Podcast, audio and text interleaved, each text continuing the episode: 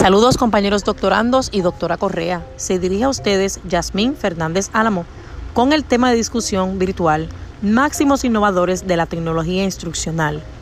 John Amos Comenio fue un teólogo, filósofo y pedagogo nacido en la República Checa en el año 1952.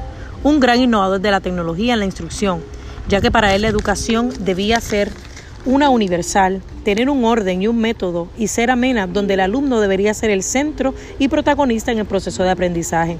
Comenio también es conocido como el padre de la pedagogía moderna. A Comenio se le atribuye la didáctica magna.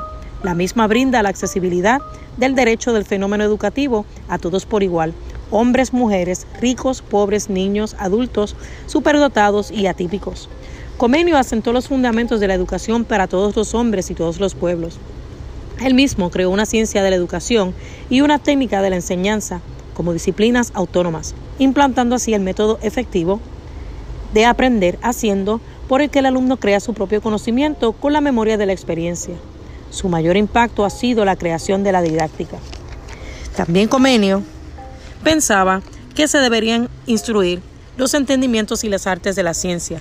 Se debían cultivar los idiomas, formar costumbres con suma honestidad, y que el plan de enseñanza de Comenio trataba de abrazar esta universalidad. En mi opinión personal entiendo que Comenio fue un gran propulsor de la educación y aprendí que la educación antes del tiempo de Comenio no era una accesible para todas las personas en particular. Hasta aquí mi parte y tengan